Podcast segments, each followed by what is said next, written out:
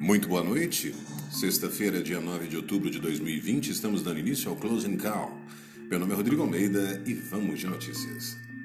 O Ibovespa fechou em leve queda nesta sexta-feira, dia de muita volatilidade antes do feriado. Contudo, o desempenho fraco não apagou a alta de 3,69% em uma semana que foi marcada pela recuperação das bolsas internacionais e pela disparada de bancos na estreia de recomendações. Indicadores. Entre os indicadores, o Índice Nacional de Preços ao Consumidor, o IPCA, subiu 0,64% em setembro na comparação em agosto, mostrou o Instituto Brasileiro de Geografia e Estatística, o IBGE. Esse é o maior resultado para um mês de setembro desde 2003. Medidas econômicas.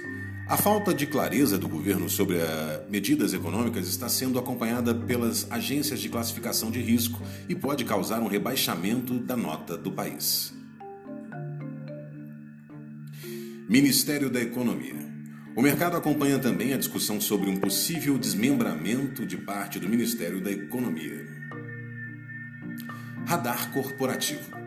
No noticiário corporativo, o Conselho de Administração da Localiza aprovou a união dos negócios com a Unidas e chamou uma Assembleia Geral Extraordinária em 12 de novembro para deliberar sobre a incorporação de ações. Além disso, a Minerva encerrou as tratativas para uma possível combinação de negócios de sua subsidiária Atenas Foods com sociedade de propósito específico para aquisição listada na Nasdaq. Essas foram as notícias do Close and Call. Muito obrigado pela audiência. Encontro todos vocês na semana que vem. Tenham todos um excelente final de semana e um ótimo feriado. Até lá.